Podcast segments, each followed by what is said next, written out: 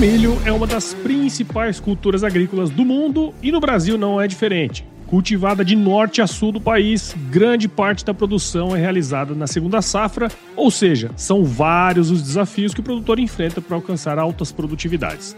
A presença de pragas, plantas daninhas e doenças podem prejudicar o potencial produtivo da lavoura e a qualidade da safra. Por isso, a BASF tem soluções completas desenvolvidas para entregar eficiência e tecnologia para você manter sua lavoura de milho saudável, produtiva e rentável.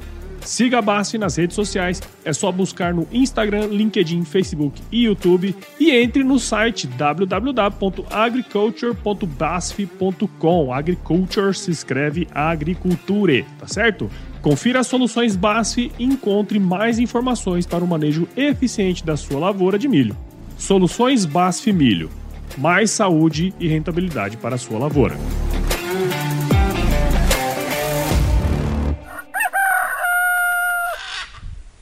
Eu quando me disponho a fazer uma coisa, eu sempre dou o meu melhor. Às vezes não é o que o melhor que as pessoas pensam, né? Mas eu tento entrar de corpo e alma, seja qualquer coisa que eu vá fazer.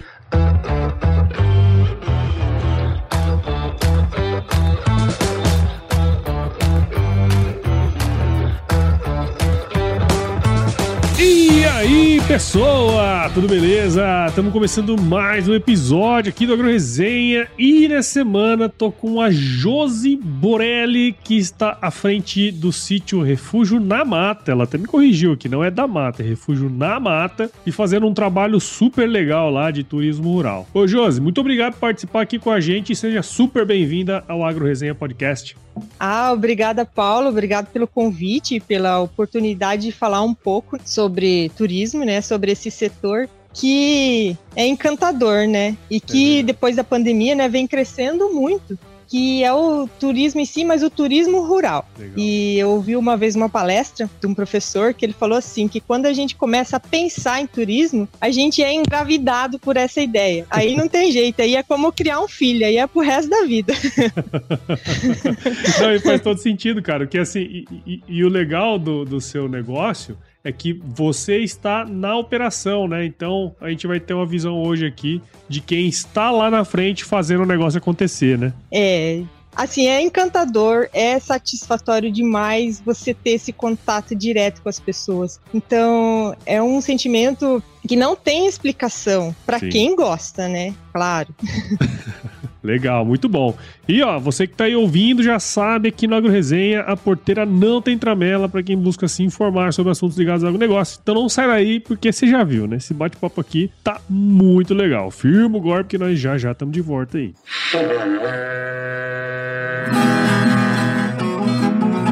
Bom, você já deve ter ouvido a máxima de que é o olho do dono que engorda o boi, certo? Isso é verdade até certo ponto, afinal, só olhar não adianta nada ser uma boa direção. Com base em valores como honestidade, qualidade, inovação nos produtos e excelência no atendimento, a Nutripura, que há quase 20 anos atua no segmento pecuário, te dá essa direção, oferecendo os melhores produtos e serviços aos pecuaristas, garantindo resultados positivos não só no campo, mas principalmente no bolso. E eu digo isso não é da boca para fora não, afinal eu trabalhei lá, cara. Eu vi com meus próprios olhos a competência técnica e o cuidado com o negócio do cliente. Saiba mais sobre a Nutripura em www.nutripura.com.br e fique ligado nos artigos que saem no blog Canivete, que, na minha opinião, é o melhor conteúdo sobre pecuária de corte que você vai encontrar na internet.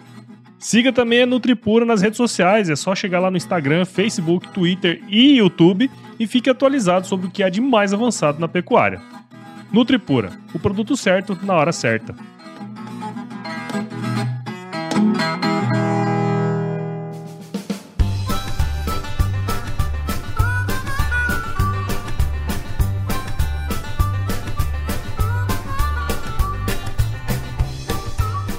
Bem, estamos aqui de volta com a Josi. E, ô Josi, pra gente começar essa resenha nossa aqui, essa nossa conversa, conta um pouquinho aí da sua história pra gente, meu. Ah, com certeza. Vamos lá então, né? Eu sou a Josi, do sítio Refúgio na Mata. eu tenho 36 anos, sou mãe da Elo, esposa do, do Daniel, né? Sou de uma família italiana de pai e alemã de mãe, né? Então você já deve ter uma ideia do, do que a gente serve para as pessoas aqui, né? É, meus pais vieram para cá, né, pro sítio em 79 e nunca mais saíram, graças a Deus, né? Uhum. Nós tínhamos uma casa de madeira bem pertinho do rio, antigamente, e era onde a gente morava, né? E a minha melhor lembrança de criança era voltar da escola, abrir a janela do meu quarto e ouvir o barulhinho do rio. E isso sempre me fascinou, sempre era uma satisfação imensa para mim, né? Era uma coisa que, para mim, eu precisava mostrar para as pessoas. E foi a partir dali que eu acho que eu fui engravidado por essa ideia do turismo, né? Legal. Mas, voltando à história, né? Meus pais sempre lidaram com vaca, lidaram com lavoura, né? E eu e meus irmãos, a gente sempre aprendeu a trabalhar desde cedo, né? Uhum. É, em compensação, eu também casei cedo, e fui morar na cidade, mas sempre com aquela vontade, com aquela pulguinha de voltar a morar no sítio, né? Até que enfim deu certo. É. Mas aí uma coisa que é interessante que você comentou comigo antes, né? É que esse lance, um dos gatilhos que fez com que você voltasse a morar no sítio, óbvio, tem todo esse processo que você falou, né, de você gostar, de ter essa memória afetiva, que eu acho que é muito forte na gente, né? Você tava falando aí, eu lembrei da fazenda do meu avô, quando eu ia pra fazenda do meu avô, tinha uma bica que passava na, na cozinha né? Aqui é muito comum ter essa bica que passava, né? Vinha direto lá e passava, e eu lembro que escutava aquela bica cair a noite toda, sabe? E aquilo ali era, é, é algo que, que me remete muito a essa a infância, né? Mas o, o, o, lance que você falou para mim foi que você saiu, casou cedo, saiu, foi pra cidade e tal, e você sempre quis voltar. E o, e o gatilho foi a família, né? Porque você foi ser mãe da Elo, né? Que você comentou. E a maternidade foi uma das coisas que fez com que você também decidisse, em definitivo, voltar a morar lá, né? O quanto que dessa volta foi, de fato, só a maternidade, quanto que foi a vontade mesmo de morar lá, assim? Ah, é, então, eu acho que foi, foi só um motivo, né? Porque a vontade eu sempre tinha, mas eu não tinha como, não tinha um motivo para mim falar, não, eu preciso voltar, o que que eu vou falar, né, pro meu pai, pra minha mãe, né? E uhum. passou-se sete anos de, de casado, né, morando na cidade, daí eu e meu marido, a gente decidiu ter uma família, mas para mim, no meu modo de vista, eu não queria criar minha filha na cidade. Uhum. Eu queria que ela nascesse e vivesse no mesmo mundo que eu sempre vivi. É, ser ensinada no mesmo modo que eu e meu marido fomos ensinados, né? Uhum. Então, quando surgiu essa, essa oportunidade, essa, que a gente quis ter um filho, eu falei, ah, não, é, é agora. Hum. É agora que a gente volta pro sítio, né? Mas primeiro a gente tem que convencer o pai e a mãe, né? Aí chegamos ali pro pai e pra mãe, né? E fomos falar com ele lá, falei assim, então, a gente tá pensando em ter um filho, mas a gente queria voltar pro sítio, o que, que vocês acham? Daí a minha mãe, né, naquele jeito dela, ah, sim, com certeza, pode vir morar aqui e vamos construir uma parte aqui, aqui onde é plano, aqui vamos construir uma casinha aqui, a gente ajuda vocês, né, e tal. Eu falei, não, mãe, não é ali que eu quero, não. eu quero lá em cima, lá perto do mato, lá perto do rio. Aí, meu filho, aí foi uma briga, né? Já pensou os alemães e os italianos conversando alto, como eles conversam? Vocês estão maluco? O que vocês vão fazer lá no meio do mato? Lá é potreiro, lá só tem pedra, lá é morro, o que vocês vão fazer lá? E não sei o que. Aí foi, né? Daí eu falei, mãe, então, é lá que a gente pode ser lá. Oh, por mim, pode construir lá, aquela terra lá por mim é perdida mesmo, né? Não se faz nada com aquilo lá, né? Uhum. Eu falei, opa, então é ali que eu quero. então, no caso, né, a, a, a, o fato de eu engravidar foi o motivo, né? Mas a uhum. vontade de voltar eu sempre tive. Legal. Tô tentando lembrar aqui, eu acho que eu tenho uma pista, né? Mas você querer que morar lá perto da, da no mato lá que sua, sua mãe falou, né? Que seus pais falaram, perto do rio, tem a ver com aquilo que você comentou lá antes, de quando você era criança? Ah, tem, né? É? Tem. Nossa, é, era o que eu tenho na memória de criança é aquele barulho da água, hum. aquele barulhinho gostoso de, de você abrir a janela, sentir o cheiro de mato, sentir o cheiro. Quando as árvores estão florescendo, vocês não têm ideia de que cheiro maravilhoso que é. Então, essa era é a minha lembrança de criança que eu tenho, aquele uhum. cheiro de, de mato, aquele cheiro de quando chove, sabe? Aquele Sim. cheiro de, de poeira molhada, de aquela, molhada. aquele barulhinho de água. É isso que eu queria. Eu não queria morar lá em cima onde era plano, onde era lavoura. Não, eu queria aquilo para mim, sabe? Entendi. Por Legal. mais que fosse potreiro, foi muito trabalho pra gente conseguir fazer o que, o que é hoje, né? Hum. Mas eu, todo o esforço valeu a pena.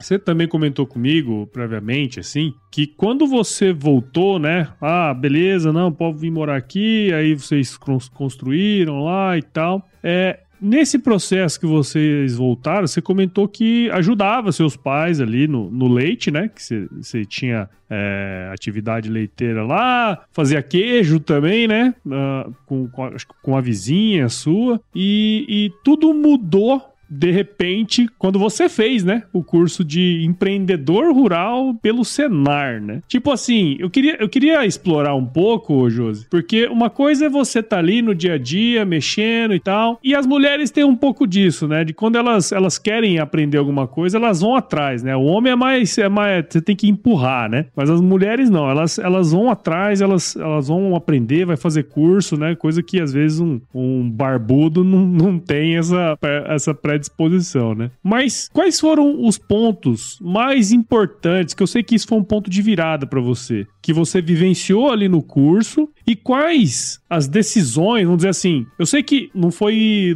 uma depois da outra, mas quais foram as decisões que você tomou a partir daquele momento que você fez o curso que fez você chegar onde vocês estão hoje? É, na verdade foi um processo, né?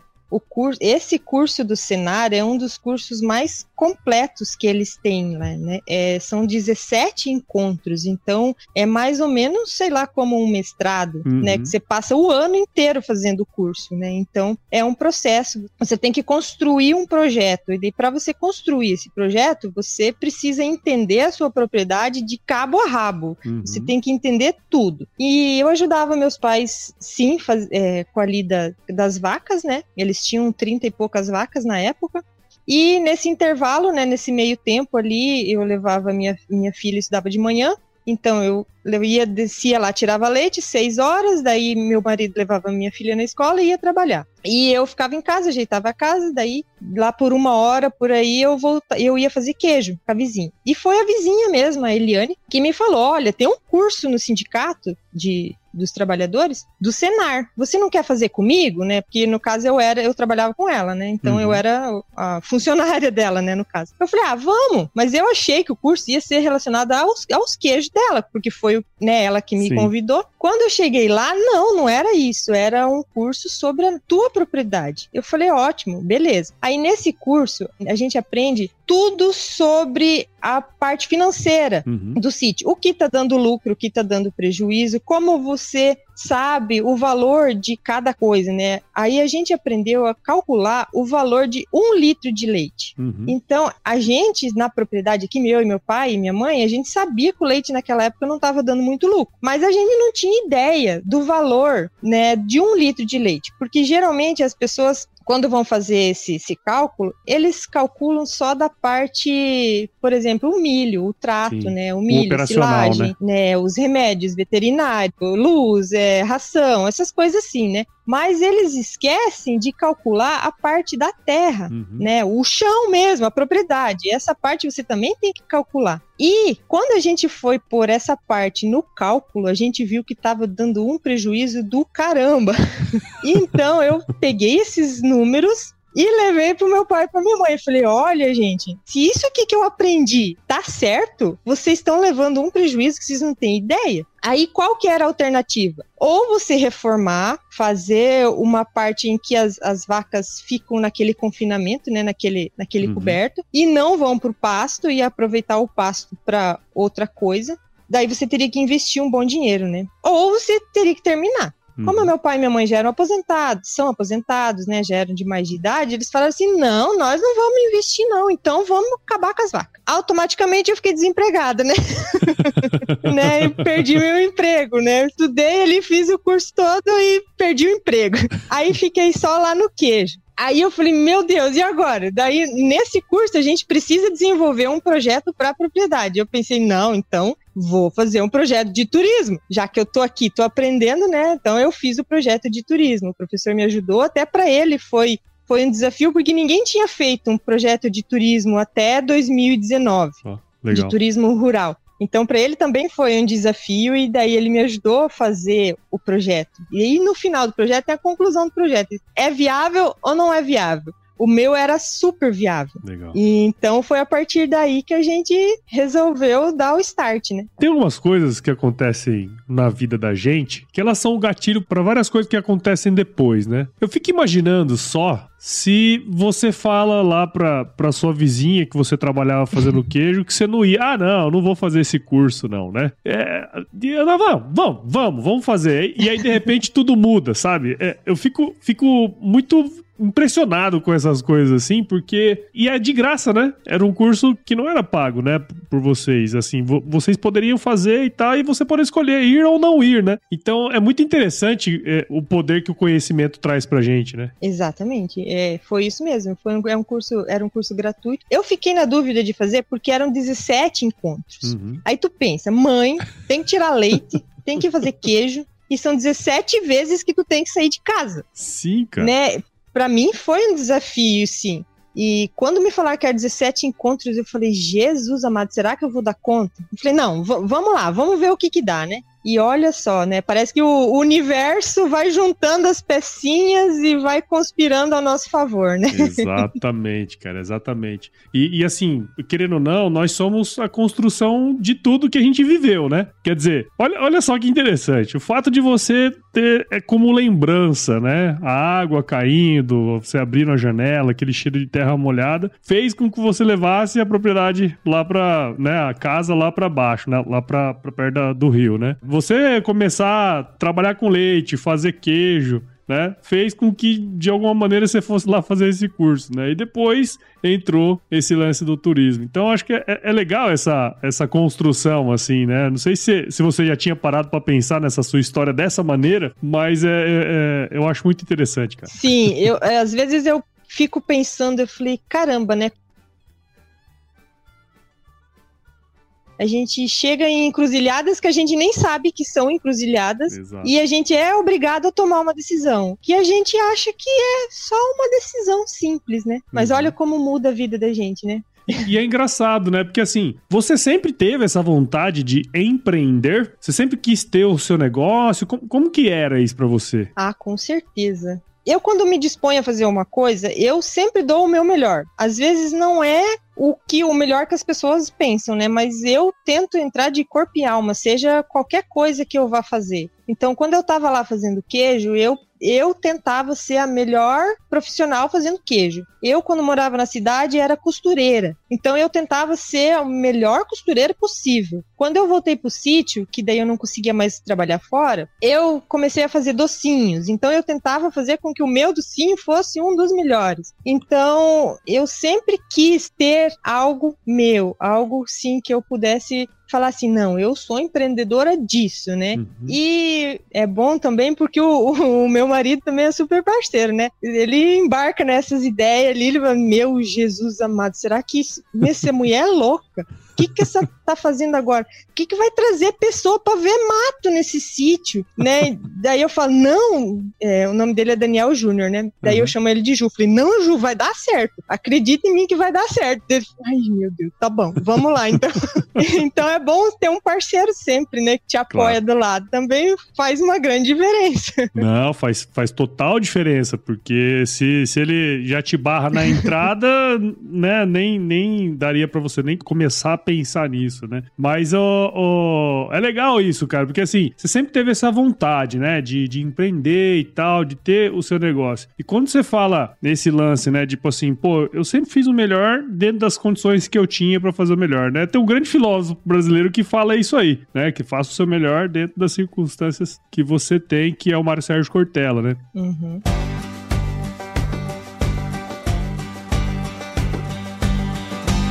E aí, tá curtindo o bate-papo, cara? Espero que sim. Mas eu tô passando aqui para te dar um recadinho. A missão da Stoller é transformar conhecimento em inovação para a agricultura, gerando valor a todos os envolvidos. Por mais de 50 anos, ela transforma conhecimento em inovação no esforço de impulsionar as culturas a alcançarem seu máximo potencial genético e atingir altas produtividades. E quando se trata de conhecimento, você pode encontrar tudo sobre fisiologia, nutrição e biologia de plantas no podcast Campo On, produzido pela Stoller. Lá, um time de especialistas aborda assuntos relacionados às principais culturas agrícolas e, como você já sabe, você pode escutar quando, onde e como quiser. Aprimore o seu conhecimento no site da Stoller, o www.stoller.com.br. Lá você vai encontrar vários artigos técnicos e o link para assinar o podcast Campo On no Spotify. Lembre-se de seguir a Stoller no LinkedIn, Instagram, Facebook e YouTube. É só procurar por Stoller Brasil. Isso é inovação, isso é Stoller.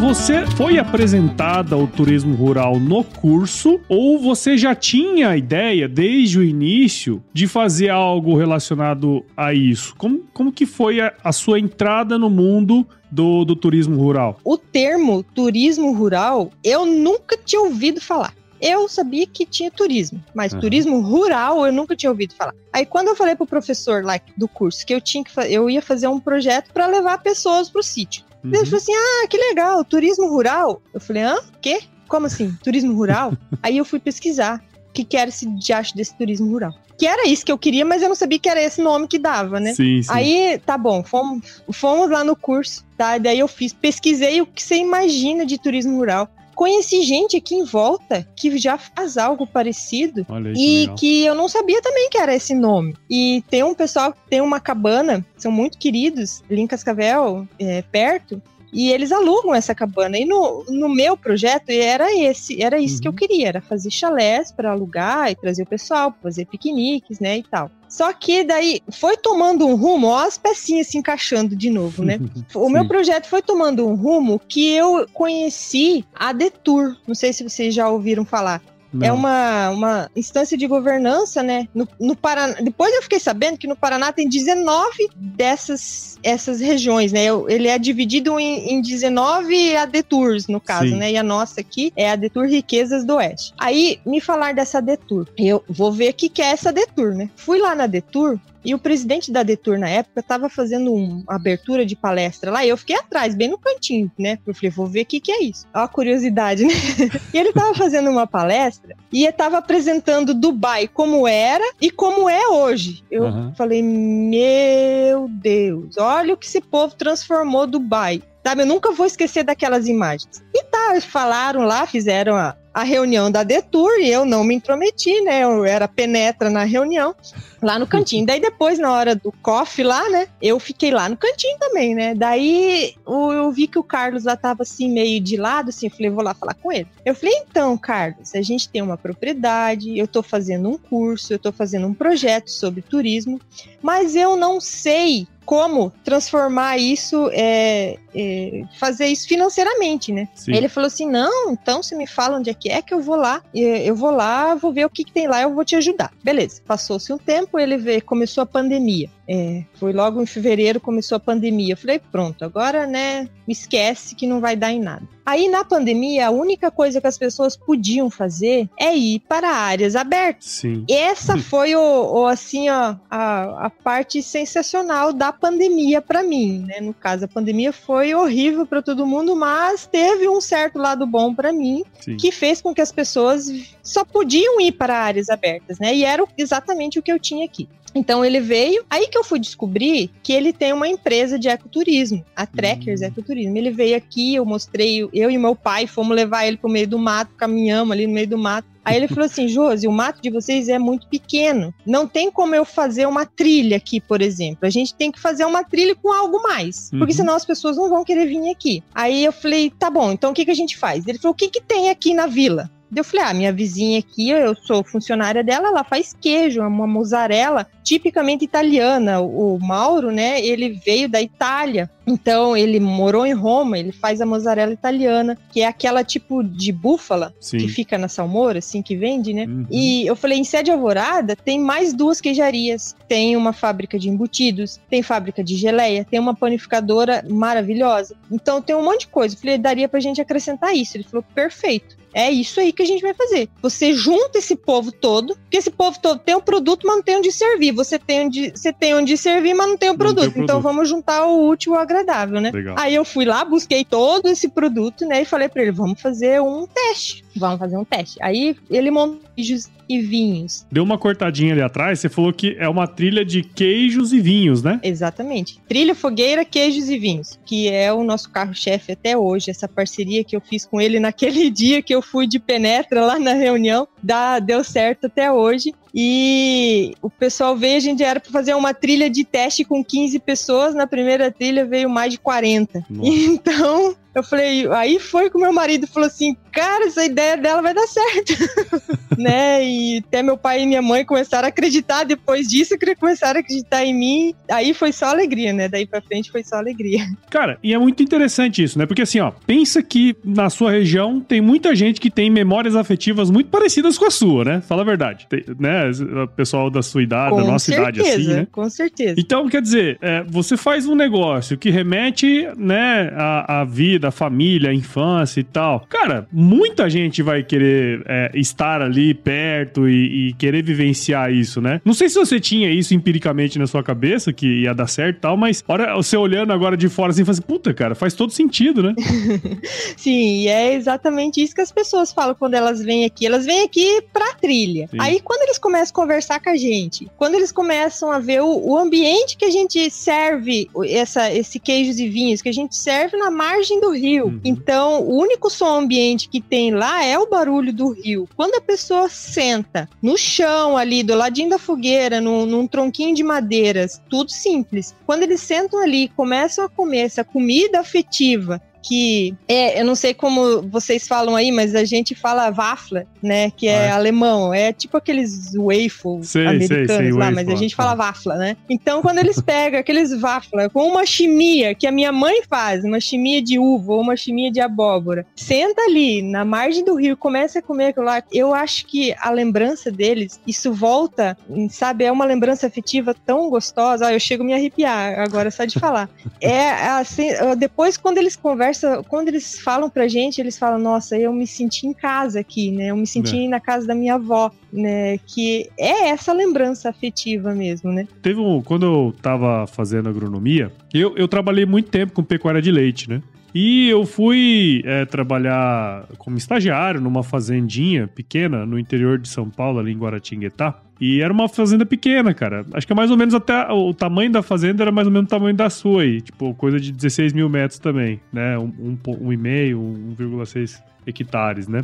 E, e, eu lembro, cara, que assim, era uma propriedade uhum. meio que modelo e eram uns produtores pequenos que tinham prosperado com leite e tal. E ia muita visita lá, ia muito visitante lá, né? E eu lembro do tempo que eu tava lá, chegou um cara que ele, tipo, chegou, conheceu tal, aí de repente a gente almoçou, aí de repente o cara já tava deitado na varanda lá, sabe? conversando com a gente. E, tipo, é, é, é, muito disso, né? A pessoa se sente em casa, o cara chega ali, não parece que ele tá num hotel, não parece que ele tá num, num restaurante, né? Ele tá na casa da tia, na casa da avó, fazendo alguma coisa. Eu acho que isso é, é dá esse calor humano ali na hora que você tá ali e, e faz a pessoa ficar à vontade, né? Exatamente. É, é, o turismo rural, no caso, ele é muito feito por sensações, né? Uhum. Tanto a, é, a parte do cheirar, do ouvir, do, né, dos sentidos, né? São sensações e também são feitas por pessoas. Sim. Né? O turismo rural é muito feito por pessoas. Você tem que se sentir em casa, você tem que estar tá parecendo que você está conversando com aquela pessoa que você conhece a vida inteira. Uhum. E, e essa vantagem, no caso que eu e meu marido a gente tem, que a gente gosta muito de conversar. então, a, a gente trata as pessoas que vêm aqui, quem vem aqui não é turista, não é cliente. Para uhum. mim é minha visita, é uma visita como Sim. se eu estivesse recebendo alguém da minha família. Ah, veio a minha tia lá de São João, veio para cá, é, é como se, se essas pessoas que viessem aqui fossem meus primos. Ah, vou Sim. conversar normalmente, como eu tô conversando contigo agora aqui. Sim. Então isso faz ele se sentir realmente em casa, né? Sem dúvida, sem dúvida. Você tá maluco. Eu não tive muitas experiências assim, cara, mas todas as vezes que eu fui para um lugar onde eu me sentia em casa, as memórias, os cheiros, né, cara, o gosto da comida assim é sempre remete a, a, a, um passado assim que é legal pra gente, né? Mas beleza, aí tá, vamos lá, você fez, aí deu certo, não sei o que tem. Aí, conta pra gente hoje, Josi, como é que tá estruturado o negócio de vocês, né? Eu, você falou que começou com a trilha da fogueira, queijos e vinhos e tal. Mostra um pouquinho o, o que vocês têm de serviço, o que, que vocês estão pensando pra frente também, mas como, tá, como que tá primeiro estruturado o negócio de vocês hoje? A gente continua com essa parceria, né, com a Trekkers, né? E uhum. a partir dessa trilha queijos e vinhos, a gente fez várias outras. Então agora a gente já tem a trilha do Dia das Crianças, que é a dos super-heróis, a gente uhum. tem a a Holly, que é o Festival das Cores, que a gente faz uma guerra de um pó colorido, que é muito legal. a gente tem é, de carnaval, de Páscoa, Dia das Mães, Dia dos Pais, é, Dia dos Namorados, é, Festa Julina. Então a gente já tem vários produtos com eles, né? Sim. Mas além da parceria com eles, a gente também, na, na, parte que seria só nossa, né? A gente já está fazendo casamentos aqui no, no nosso espaço aberto, a gente está fazendo piqueniques, a gente faz sessão de fotos eventos. A gente está construindo um salão de festas, né, para fazer eventos é, empresariais, às vezes tem uma empresa que quer reunir os seus funcionários para não reunir uhum. eles na cidade, né? Eles querem vir para o sítio, mas daí se chove não tem não tem que se fazer, né? Então a gente está fazendo um salão de festas, a gente pretende fazer uns chalés também para alugar, mas isso é futuramente. Mas o que tem agora mesmo e agora o que está dando bastante retorno para gente é o café rural, é. que é um café que a gente serve também lá embaixo na beira do rio, que que vem somente grupos fechados. Então você, Paulo, quer trazer sua família para tomar um café com a gente lá na beira do rio. Ótimo, beleza. Liga para mim, agenda. Eu preparo o café para vocês, eu levo lá, vocês vêm, eu recebo vocês lá no mato, vocês ficam super à vontade, tomam o café. Já virou café de aniversário, já virou café chá revelação, já virou hum. o café, já virou várias outras coisas, né? Porque as pessoas estão usando esse café para ter momentos com a família, né? É. Legal. E, e, olha só que interessante, né? As conexões da vida e tal, né? Eu vi, o, eu fiquei sabendo da sua história pela Cirlei Benetti, né? Eu tive em Cascavel aí na show rural, né? Tive lá. Aí eu, no Isso. perfil dela, eu vi o seu perfil, aí eu chamei você pra gente trocar uma ideia. Aí de repente eu descobri que você é prima, né? Da Mike, que teve aqui no podcast também, né? e, cara, o mundo é muito pequeno. Exatamente, né? Ó o universo, né? Ó o universo de novo, juntando as pecinhas, né? Isso mesmo. A Mike, ela é prima primeira do meu marido, né? O pai dela e o meu sogro são irmãos. Ah, e legal. ela tem o sítio dela aqui, aqui vizinho do nosso, né? E eu nem sabia que ela ia gravar o podcast. Depois que você falou comigo, você logo lançou o dela. Eu falei, olha só que legal legal. Mas é, mas é muito interessante, assim, é, como os franceses fazem isso muito bem, sabe, Josi? Eu, eu, tive, eu tive na França em 2017 e, e eu tive uma experiência lá muito parecida com a que você tá fazendo aí, sabe? Eu, nós fomos em um grupo de produtores para lá, eu fui a trabalho, na verdade, né? Eu fui com um grupo de produtores, eu era um dos das pessoas que estava na organização dessa, dessa viagem técnica, né? E uma, uma das dos almoços que a gente teve foi numa fazenda em que uh, os donos ali, né, o, o pessoal da fazenda, faziam uh, um almoço pra gente, um almoço típico do sul da França lá, né, que ele fazia o aligot, fazia um monte de coisa lá muito interessante, iam servindo os pratos pra gente e ao mesmo tempo ia contando a história da família, lá as fazendas têm é, séculos, né, ia contando a história da família e tal. E é, é muito diferente, né? Não é um restaurante comum. É, é, você tá vivenciando uma, uma experiência muito única, né, cara? E eu acho que quanto mais vocês conseguem passar isso, mais gente vai querer ir, né? Exatamente, ó. Você saiu daqui, de Cuiabá, e foi lá na França, sendo que você pode lá. ter algo parecido aqui, né? aqui do ladinho, né? Não é bem do ladinho, mas é do ladinho. É mais perto então, que a então, França. É bem isso mesmo. É uma experiência, né? É um, digamos, é quase um turismo rural, um turismo de experiência, né? Sim. É, mas é isso mesmo. Hoje, depois da pandemia, as pessoas estão tendo muito esse essa visão pro quintal da sua casa, né? Uhum. Porque muitas vezes você só dá valor a algo que tem lá fora, você não conhece o que tem no quintal da sua casa, né? É. E depois daquela, daquela entrevista da Cirlei Benetti, eu tenho recebido muitas, muitas ligações querendo agendar e falar: caramba, eu, eu não conhecia. A gente costuma fazer isso lá em Santa Catarina, mas o teu é aqui do ladinho. Eu falei, então, gente, né? pois é, estamos aí.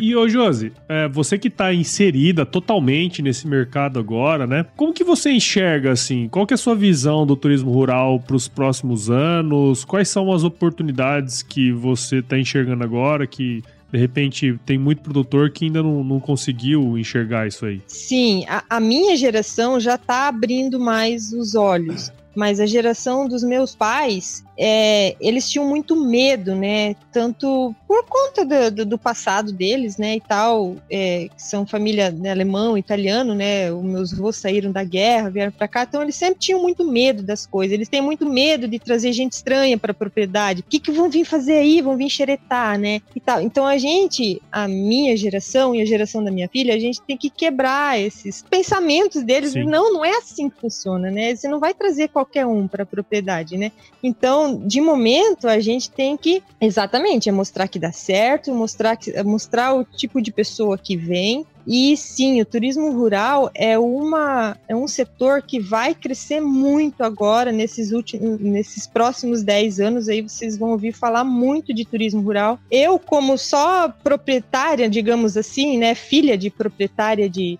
de, de sítio, já estão me chamando para ajudar outros lugares é, a fazer o que a gente faz de, de forma simples, né? Jô, você não pode dar uma mão e tal. Então a gente até já está vendo algo para ajudar outras propriedades né, a abrir esse olhar. Às vezes até uma conversa, só uma conversa com, com o pai, com a mãe de tal pessoa já abre os olhos, né? Às vezes você só marcar um café, fala para eles virem aqui tomar um café comigo, só da gente conversar, já abre a mente deles, sabe? Assim, então, o turismo rural nos próximos 10 anos vocês vão ouvir falar muito sobre turismo rural. E se depender de mim, vão, vão ouvir falar por muito tempo.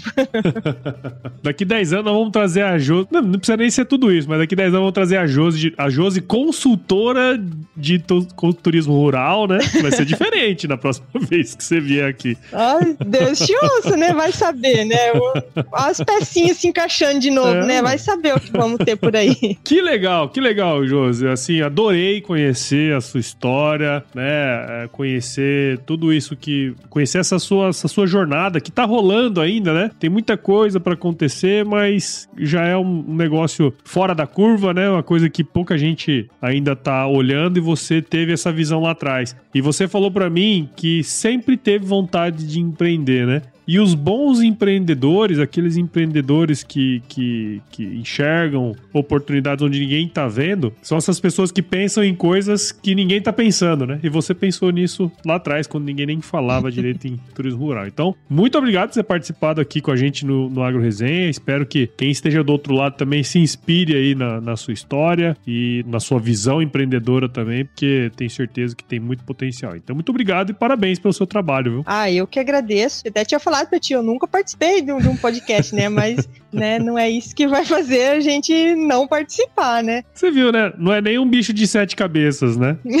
Exatamente, né? Então eu espero que quem escute, né, essa nossa conversa, que, né, se inspire. Não é porque a propriedade é pequena, a propriedade do meu pai tem cinco alqueires. A parte que eu cuido de turismo rural são 16.600 metros quadrados. Então vocês vê como é pequeno, mas não é porque é pequeno que não dá para fazer nada, né? É. Então, eu espero que essas pessoas se inspirem e, e vamos transformar esse Brasil aí no, numa, numa terra de turismo rural também, né? Sim, sem dúvida. Legal. E conta pra gente aqui então, Josi. Quem, quem quiser aí tomar um café aí, né? No Refúgio na Mata e tal. Como que quem tá escutando a gente aqui agora pode acompanhar seu trabalho, marcar, enfim? A gente tem o Instagram. Gente, o, o, nosso maior trabalho é pelo Instagram, né? Do arroba sítio.refúgio.namata. Então, acha a gente lá, manda direct, que sou eu mesmo que respondo. Lá tem o meu WhatsApp, pode mandar mensagem que eu respondo sempre que possível. Eu estou respondendo e respondo com o maior carinho todo mundo aí. Quem quiser agendar também é por lá. Legal. Então a gente trabalha somente com agendamento.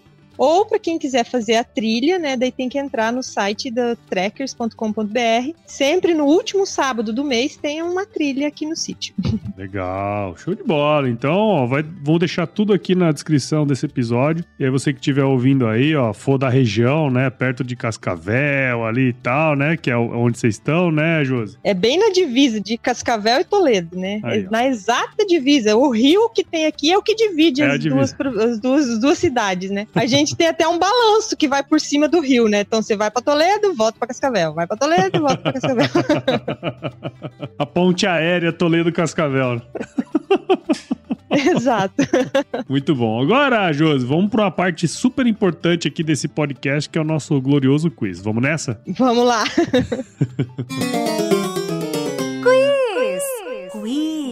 Ó, é muito tranquilo, não tem pegadinha, tá, Josi? Vou te fazer umas perguntinhas e você responde a primeira coisa que vier à sua cabeça, tá certo? Tá, a primeira coisa mesmo, tem certeza? é isso aí mesmo. tá bom, vamos lá.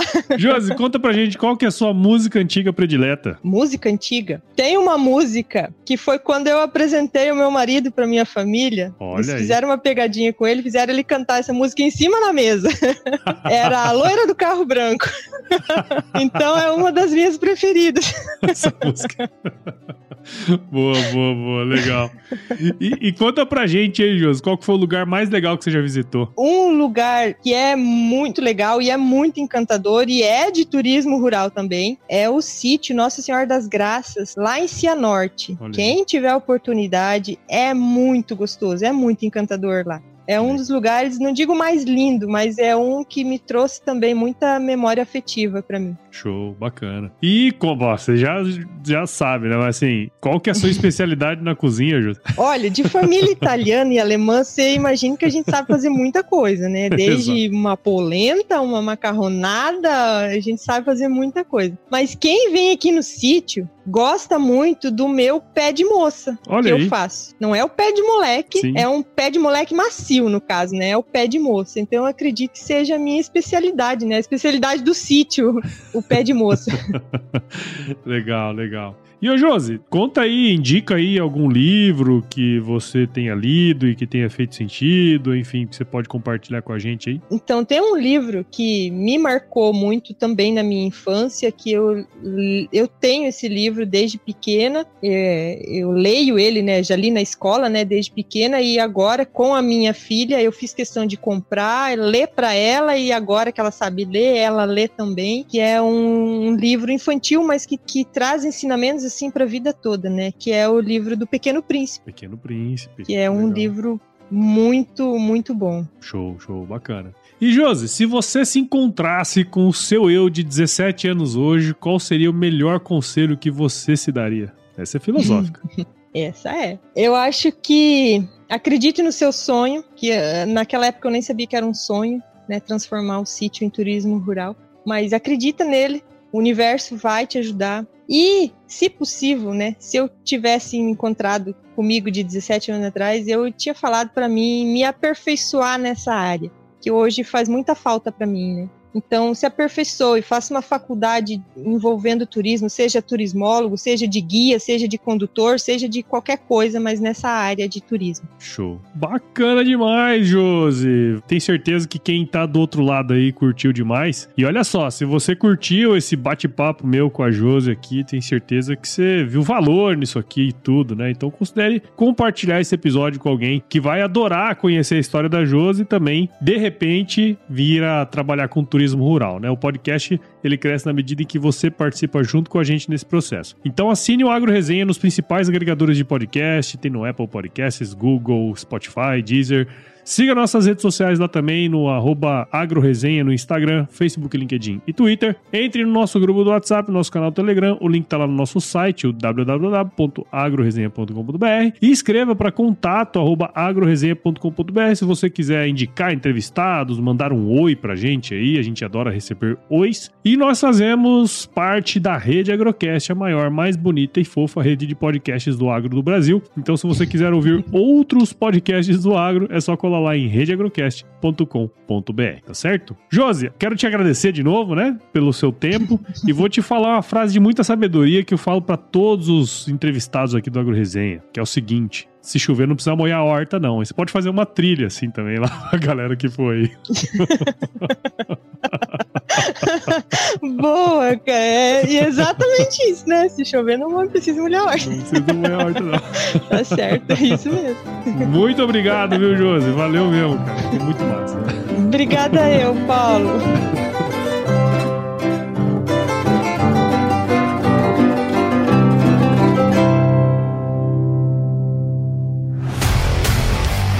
E aí, você gostou desse podcast? Se gostou, considere compartilhar esse episódio com alguma pessoa que irá se beneficiar desse conteúdo e nos ajude a alcançar ainda mais pessoas. O roteiro e apresentação desse episódio foi do Paulo Ozaki, a produção do Agro Resenha e a edição do Senhor A.